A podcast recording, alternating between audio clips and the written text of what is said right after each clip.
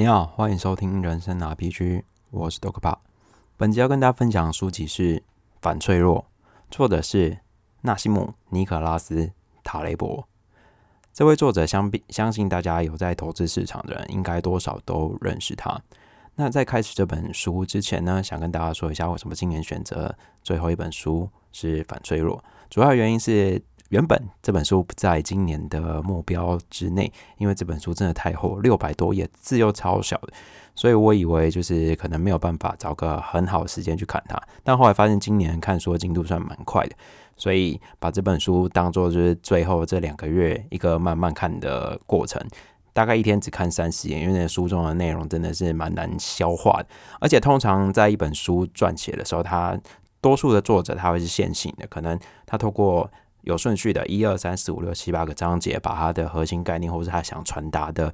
讯息传达给，透过这样的方法传达给作者。但是这本书相当有趣，我觉得是用一种很跳的方式，就很像一蜘蛛在织那个蜘蛛网，说不定蜘蛛网在织的过程也是有顺序的，但是它就是透过这样，就是反复、反复跳、反复跳这样子，让。这本书最后的概念成为一张就是网状的样子，然后你去看才发现说，哦，有一些概念其实它在某些章节都有一直带到，一直带到，但是你可能没有这种感觉。那这本书呢，如果对于说欧亚历史不太了解的人念起来，哎，对不起，看起来也是相当就是会苦手。作者在这当中透过很多历史的神话跟地理环境去分享反脆弱的概念。那如果你对于历史跟地理有初步了解，的话，你看这本书会比较舒服一点，这样子。那一开始呢，先跟大家探讨一下到底是什么，什么是反脆弱。多数的词汇你会发现说它有一个正反的关系，强弱、长短、高矮、胖瘦等等的，他们是有相反的词汇去 match 他们的。但对于脆弱，我们给它的相反词汇好像就是坚固、坚强。或者是很坚硬的东西，但对于作者而言，他这个并不是真正脆弱，它相反的一个词汇，所以作者把相呃脆弱的相反的词汇定义成反脆弱。那脆弱的东西是有极限存在的，可能就像书中说的，瓷器茶杯在一定的高度把这瓷器茶杯往下放，它就会摔破，那最后没有办法恢复。那反脆弱呢？它可能会受到外部的应力或者是一些伤害，变得更加茁壮。相较于脆弱的状态，其实不喜欢波动。那反脆弱的概念则是喜欢就是随机波动，并且在这当中获利。获利可能并不只是赚钱，可能是一些可能像是身体啊，你可能就是运动，透过这样的伤伤害肌肉，到造成你肌肉可以变得更加的茁壮。接着探讨就是书中说明的一个颜色的概念。那颜色在我们现在生活当中是一个很不可或缺的一个元元素嘛？那我们可能现今可以像一些颜色，透过一些比较很直接的形容词，就能知道说哦，它形容颜色是什么。举例来说，红色，你就知道玫瑰红、血红、暗红、大红等等的。那这样我们就知道说哦，这个人现在正在讲的红色是什么。但作者在就是入就是看古代的书籍，他发现说。过往的书籍对颜色的形容是需要一个很漫长跟冗长的形容词才能定义它可能知道的过程，而且回到我们现今来看，可能还是不知道它真正形容那个颜色的状态是什么。而且尤其是蓝色，蓝色在古代是一个很难形容的词，呃，颜色的词汇。那这让我想到，就是现在我们对于反脆弱的解释，就好像。我们哎，古代人对于颜色的解释一样，没有办法很透过精确方法去表达，所以或许若干年后，我们对于反脆弱会有一个很明确的表达，说哦，这就是一个真正反脆弱的概念。所以在未来，我相信这个词汇会越来越多人去认识它。那作者在开端做书的开端，将脆弱、强固、反脆弱这三个词汇归纳成各自的组别，那说明在日常生活当中，我们可能。在遭遇一些事情的时候，可以把这个我们遭遇到的事情放到这三个三元组当中去归纳它的位置。所以，这个三元组的概念在书中算是一个非常重要的资讯以及它定义的方式。好，那再来呢，要跟大家分享一个反脆弱的小故事，叫《米特拉达提斯解毒记》。那在黑海古代黑海南岸的王国，有一个叫做米特拉达提斯四世的国王。那因为他的父亲遭到别呃别人的暗杀，那暗杀的方法是透过毒药，所以这个米德拉达提斯四世就开始透过摄取微量的暗杀毒药来强化自身对于毒药的抗性，那并且逐步加重剂量，这样子别人就没有办法透过这个毒药来暗杀他。那对于这个方法，作者觉得它是一个原始的反脆弱性，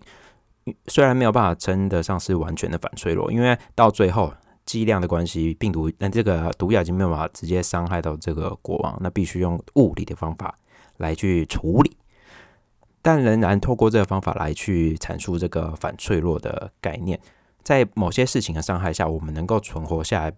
接着并不被受到伤害，其实这就是一个反脆弱的样子。这让我想到，我们最近就是因为疫苗，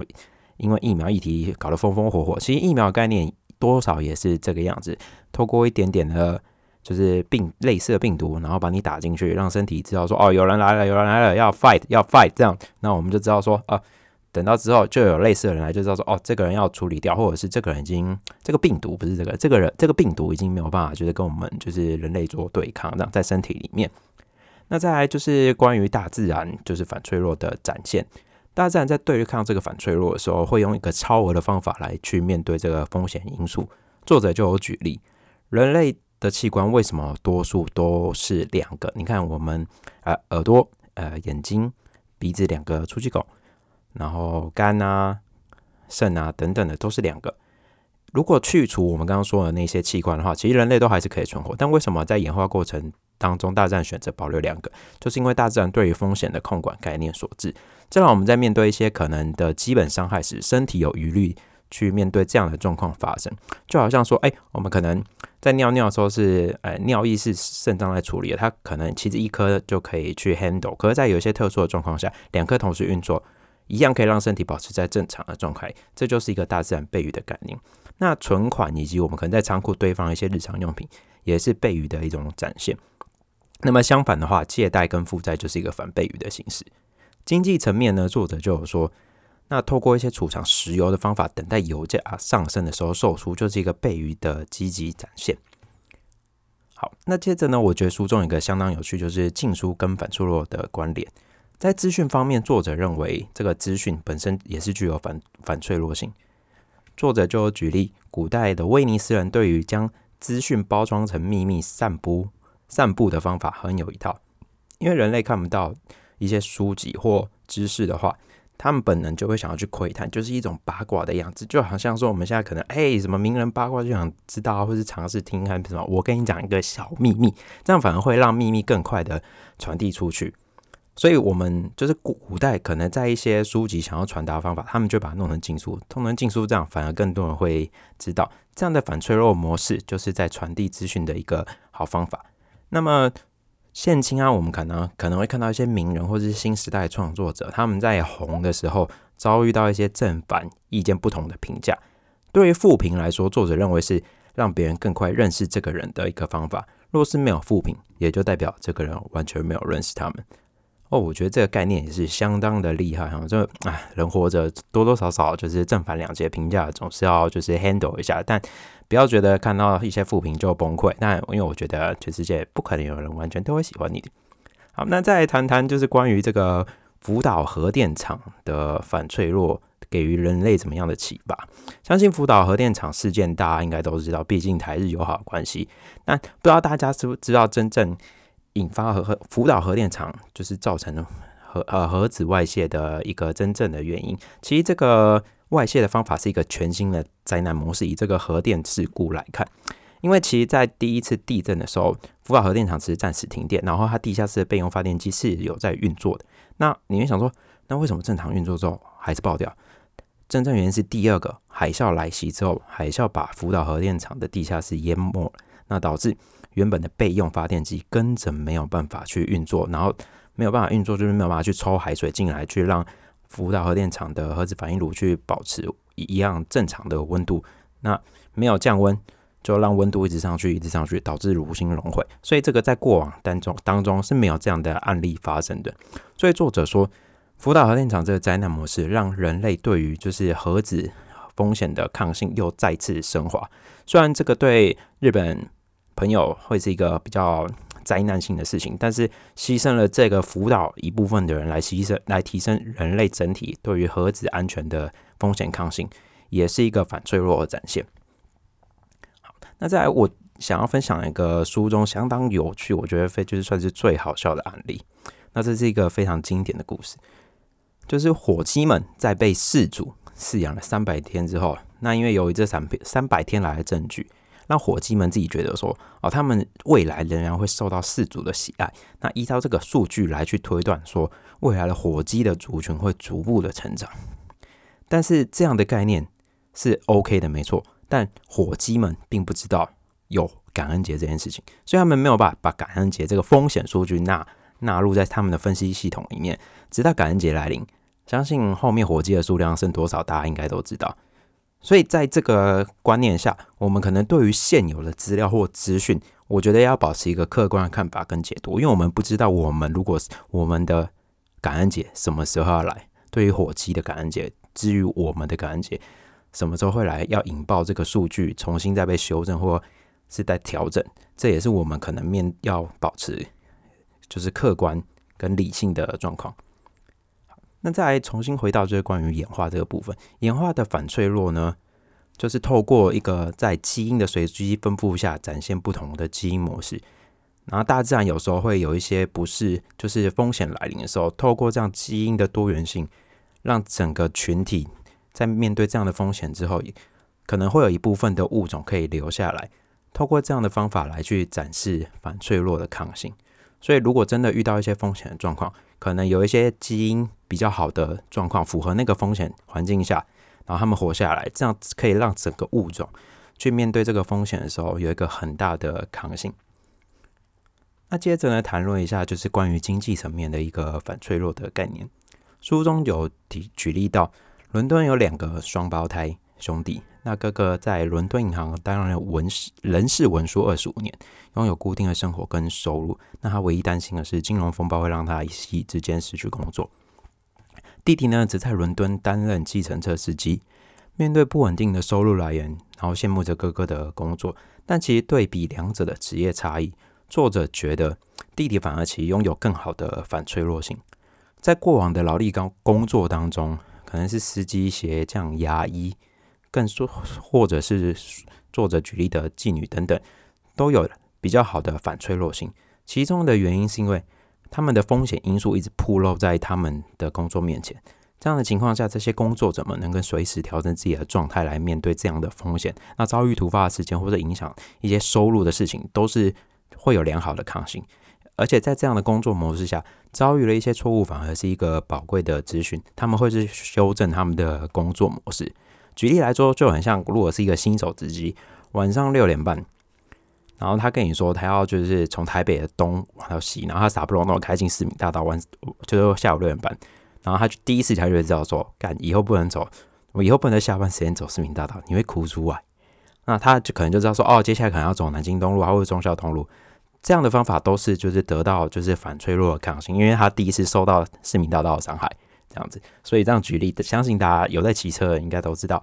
那哥哥这样的模式呢，则是把风险隐藏，在风险真正来临的时候，可能就没有办法承担风险。那回想我们疫情，可能在去在今年五月爆发的时候，第一线冲击的行业，有些会因为疫情做调整，开发出新的获利模式。那有些公司则无法通过考验，消失在我们面前。这很这样概念就很像哥哥跟弟弟的延伸。那在谈论这个反脆弱错误的时候，错误到底有没有用啊？其实是有用的，在整体的概念下，没有伤及性命，或是指使得群体整个消灭的话，错误都会让群体获益，然后变得更加茁壮。适当的错误出现在反脆弱过程中是非常重要的，因为如果一直没有错误，然后或者是被包庇隐藏起来，等到没有办法承担的时候，引爆的时候，就可能会造成无法改变的情况，或是可能整甚至危及整个生命。对于这个概念，我们延伸到作者对于金目前金融经济看法，他算是颇有维持的哈。因为毕竟现在都作者觉得整个风险都被隐藏起来，没有人看到，或者是被包装，或是转嫁等等。那接下来谈到就是错误，另外一个方法就是稳定嘛。另外一个面向，那生活其实生活当中我们会遭受到一些波动，或者是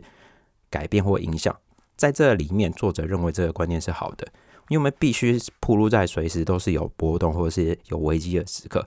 因为这样的话可以让一些错误不会或错误或波动不会堆叠到真的像是黑天鹅来临的那种状况，而且正常的稳定状况其实不会是一个完整一直线的平线，然后它会像有点像那种波浪海岸这样子上上下下，跟心电心跳的概念一样上上下下上上下下一个波浪的曲线延伸。对于作者而言，这样才是真正稳定的状态。所以看到一些经济数据呈现过度的平滑的上升或下降的话，就可能要注意它隐有没有一些隐藏的风险存在。那背后可能没有注意的话，你要支付的代价可能会更加的庞大。那再来说说就是关于医疗伤害的部分，作者在书中有说明，无谓的过往一些无谓的扁条线拆除手术，那会导致人类平均寿命降低。那在本书当中，作者一直很强很强调，就是无谓浪费成本的医疗行为，其实是有害我们的生命长度。对于生命的延长方式，作者反而认为是透过减法的方法来处理，不必对身体做过多的干预，因为生命的自然反脆弱性会去复原大部分的伤害。书中也有实验提到说，诶，可能去除一些不必要的手术，只要保留一些对于生命危急状况真的有要注意的手术来处理的话。其实医院的病患的死亡率也没有明显的提升，所以有些无谓的手术可以避免的话，反而会让你自己的命活得更长。那接着探讨关就是有关咖啡机跟反脆弱关系。一开始我会想，嗯，这个标题怎么，嗯，有点没有办法连接。那书中作者有提到关于很多工业以及反脆弱的一些故事。那工业的需求促进了工业革命嘛？那我们都知道，工业革命的发生其实是大概就是蒸汽机发明之后开始。但为什么要发明蒸汽机的这个理由，反而我们往往是忽略。我们知道说，发明蒸瓦特发明蒸汽机之后开始进入工业革命，那为什么要去发明这个蒸汽机？我们可能就没有去真正理解。那科技跟技术的进程，往往来自对于需求的改善的结果。那产生之后变得更好，那可能经历无数无数次的失败，才能成就一个产品问世。那作者就提到，我们可能眼前很常看到的咖啡机，或者或甚者是欧美人家可能家里都会有的一个产品。这咖啡机就是无数人尝试创造咖啡机之后失败的精华，才得到这个结果产品。所以，这个咖啡机本身就代表整个咖啡机历史反脆弱的一个结果或是捷径。那么，再回到就是关于这个伦理以及获利的部分。那现在我们可能赚钱方法有很多嘛？那有时候我们会遇到一些可能我们觉得是灰色地带的赚钱方式。那作者也有遇到说，美国官员在退休之后有给他一个工作机会。那作者了解之后，他会觉得他违反他的道德认知，透过职权或职位不当的方法去获得获利，作者觉得是不耻的行为。而且在大多数伦理跟获利当中，其实往往大家都会选择。获利，那并且将不道德的方法透过话术跟包装，这也延伸了许多的问题。那许多不道德的方法，甚至是那些风险是那些人不用去承担的，这样的方法就是很像我们现在说的割韭菜。那我相信这个问题只会持续发生，毕竟有人存在的地方就会有这种天使与魔鬼的选择。那谈到了天使与魔鬼，我们来看看就是所谓的天使投资。一开始我没有看这本书的时候，我其实还是不太了解所谓的天使投资，他们到底获利的方法是什么？难道天使投资真的就是傻不隆咚把钱丢给新创吗？那他们为什么要冒着风险把那些钱丢给新创去烧，然后等到可最后可能是就是没有结果，甚至把那个钱烧光？所以我一直在探讨思考说，到底天使投投资人的背后因思考因素到底是什么？那看完这本书呢，作者有提供了一个说明。那在这个天使投资的情况下，我假设我今天把我的钱分成一百呃二十份，各自丢给二十个新创。虽然如果可能有十九间形状烧呃就把钱烧掉了，那没有关系，只要有一间它成功或是获利，它的风它带来的利益可能就会超过二十倍。那透过这样的方法，其实天使投资它的获利的来源就是在这里。它可能下档就损失说哦，我这我钱就是这。二十等份的钱不见，但是它来带来的获益可能会是超过这二十等份的倍数，所以天使投资人透过这样的方法来去进行投资，这也是一个很好的方式，因为你的下档风险是能够固定的。某种这个概念就很像是说，我们每每次只要花哎五十块就可以去拼个大乐透的机会，因为你下档风险就只有五十块的损失，那那你上档可能就是好几亿元的获利可能。所以这个方法我就知道说，哦，原来这就是我们平常可能很常说的所谓的下档啊，下档下档有限，那上档无限的概念。那么现今生活呢，也有一些反脆弱的样子。那目前我们生活当中有许多科技跟产品啊，网络中回顾过去，我们可能甚至没有思考说这样的可能性会来。那演化到未来，你看，甚至有现在所谓的元宇宙的发生。那作者就举例，当初比人还大的电脑，其实只能用在资料处理，而且网络网络本的本身，它的前身也是美军用于军事内部来做使用。但在个人电脑开始缩小，以及网络互相作用下，逐渐发展成我们现在的生活样貌。所以反脆弱梦某种程度上它是随机的。所以这个电脑与科技网络，其实是我们作者认为更难预测的正向的黑天鹅。因为你负向黑天鹅可能还有办法去知道说它可能要来，但是其实正向的黑天鹅反而更难去知道说，哦，人类会透过这样的方法走到现在这样的进程跟路径。那再来呢，就是我们。有时候对于一些杂讯的判断，因为在反脆弱过程中，如果它的状况是像波浪样上上下下、上上下下，我们有时候会做一些预测，但这个预测可能会是失真、失准的。那作者举例，在人在不舒服的时候，往往会第一时间去寻求医疗系统的支持嘛。那多数这个时刻，其实这种不舒服其实是不影响性命，而且是短暂的生理反应。那如果在这个时候我们过度对这个症状有所解读，或者是去加强它的治疗的话，也是一个不必要的行为，而且对于身体不一定会是一个好的事情。所以作者对于这种多数的医疗呃医疗行为有个很大的质疑，并且觉得它就是浪费这样子。那把这个情况带到我们投资的模式下，你会发现说这样的话，我们很好像也会出现这种类似的方法。可能今天遇到一个急涨或者是急跌，我们可能就会有一个自己的操作，想要把它售出或者是加码。这样的话，反而有可能会遭受到一些不必要的伤害或者是损失，而且那损失真的就是你的钱。那么说说，接下来说说最所谓的汉谟拉比法典。汉谟拉比法典，我相信我们这个年代的人应该多少都知道吧？杰伦小时候在我们的时候一起唱，一直唱，爱在戏院前唱成这样，我相信大家都知道。但汉谟拉比法典一开始大家可能只知道这样子，那最更深一层的认识是，它是一个以牙还牙、以眼还眼的法律条文。但是在这个作者观点内，在作者观点内，他觉得他有一个更深层的东西，是因为这个法典将经济活动、交易行为的风险摊开在就是交易双方的面前。如果建商盖了一栋房子，房子它造成倒塌，然后屋主死亡的话，建商要被判死；若是造成屋主的儿子死亡，建商的儿子要被判死。这样的律法在建商面对风险的时候，以及不可控的因素，他能更加的去采取安全的做法来去。不要把风险隐藏或是转嫁，确认是风险真的存在。所以，对于现在这种种种状况资讯不对等的时候，承担风险的反而是购买者，而不是贩卖者本身。另外呢，关于这个相对应的概念，作者也有提到，就是过往古代罗马的桥梁工程师在盖完桥梁的时候，会被要求自己在建造的桥梁下居住一阵子，表示负责。古代的英国也有类似的模式来确保桥梁是被正确的建造，而不是偷工减料的发生。透过这样的故事，我们反思现在的金融体系哦，我们可能甚至找不到盖桥的人，又或者是说住在桥下的是我们自己。所以，纵使追查发现，你会发现层层包裹的资讯，我们没有办法找到真正的资讯来源。而且，就算你知道一些资讯，一般人也是很难去对这个资讯去多加解析的。那么再回到人类本身这个反脆弱的抗性，某些生物在意就是食食物的摄取来源是相对稳定的。那你会发现说，哎，人类在摄取食物好像是相对多元，这也是跟反脆弱的概念有一个连接。人类摄取食物的多样性，就是因为我们的食食物来源是不稳定，而且是有风险，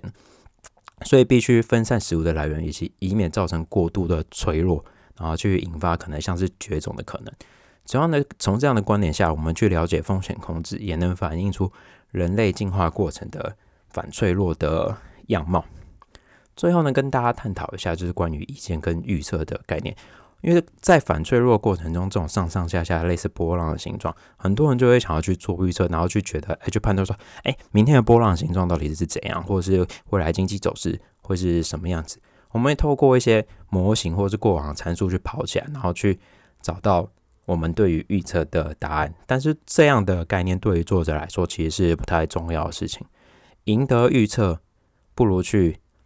得到获利。所以，如果你可能在金融市场，或是你在投资圈，或是你周遭，可能有一些人，他就是对于这种投资的概念，他是有一种大放厥词，就是说明天一定会上涨，或者是下降，或者是下跌的话，就是不要去理他。与其这样子，不如去看他投资的操作到底是这样，就是看他投，就是持股比就知道，看他实际的操作就能知道他是不是在讲干话，或是他是真的身身体力行去做他自己预判的事情。所以这个概念就是大家可以就是稍微了解一下。所以之后你听到有人讲干话，就要把对账单拿出来，不要那边吹。好，好，感谢大家这一次的收听。那今年也是很顺利的把二十一本自己的目标录制完毕。那接下来可能会录个一集，就是可能这这一年整个就是二十一本书的再次的 review。那感谢今年大家就是一路走来，不管你是现在才加入，或者是很早就加入的朋友们，因为回头看自己的收听率有慢慢的提升，虽然可能不像一些知名的 podcast 就一次就是十几二十万人，但我觉得这概念，毕竟我可能本身也没有在推广，但还是很感谢你们这群收听的观众朋友。不管未来如何，一定要都要保持身体的健康，保持健康是今年我最大的收获。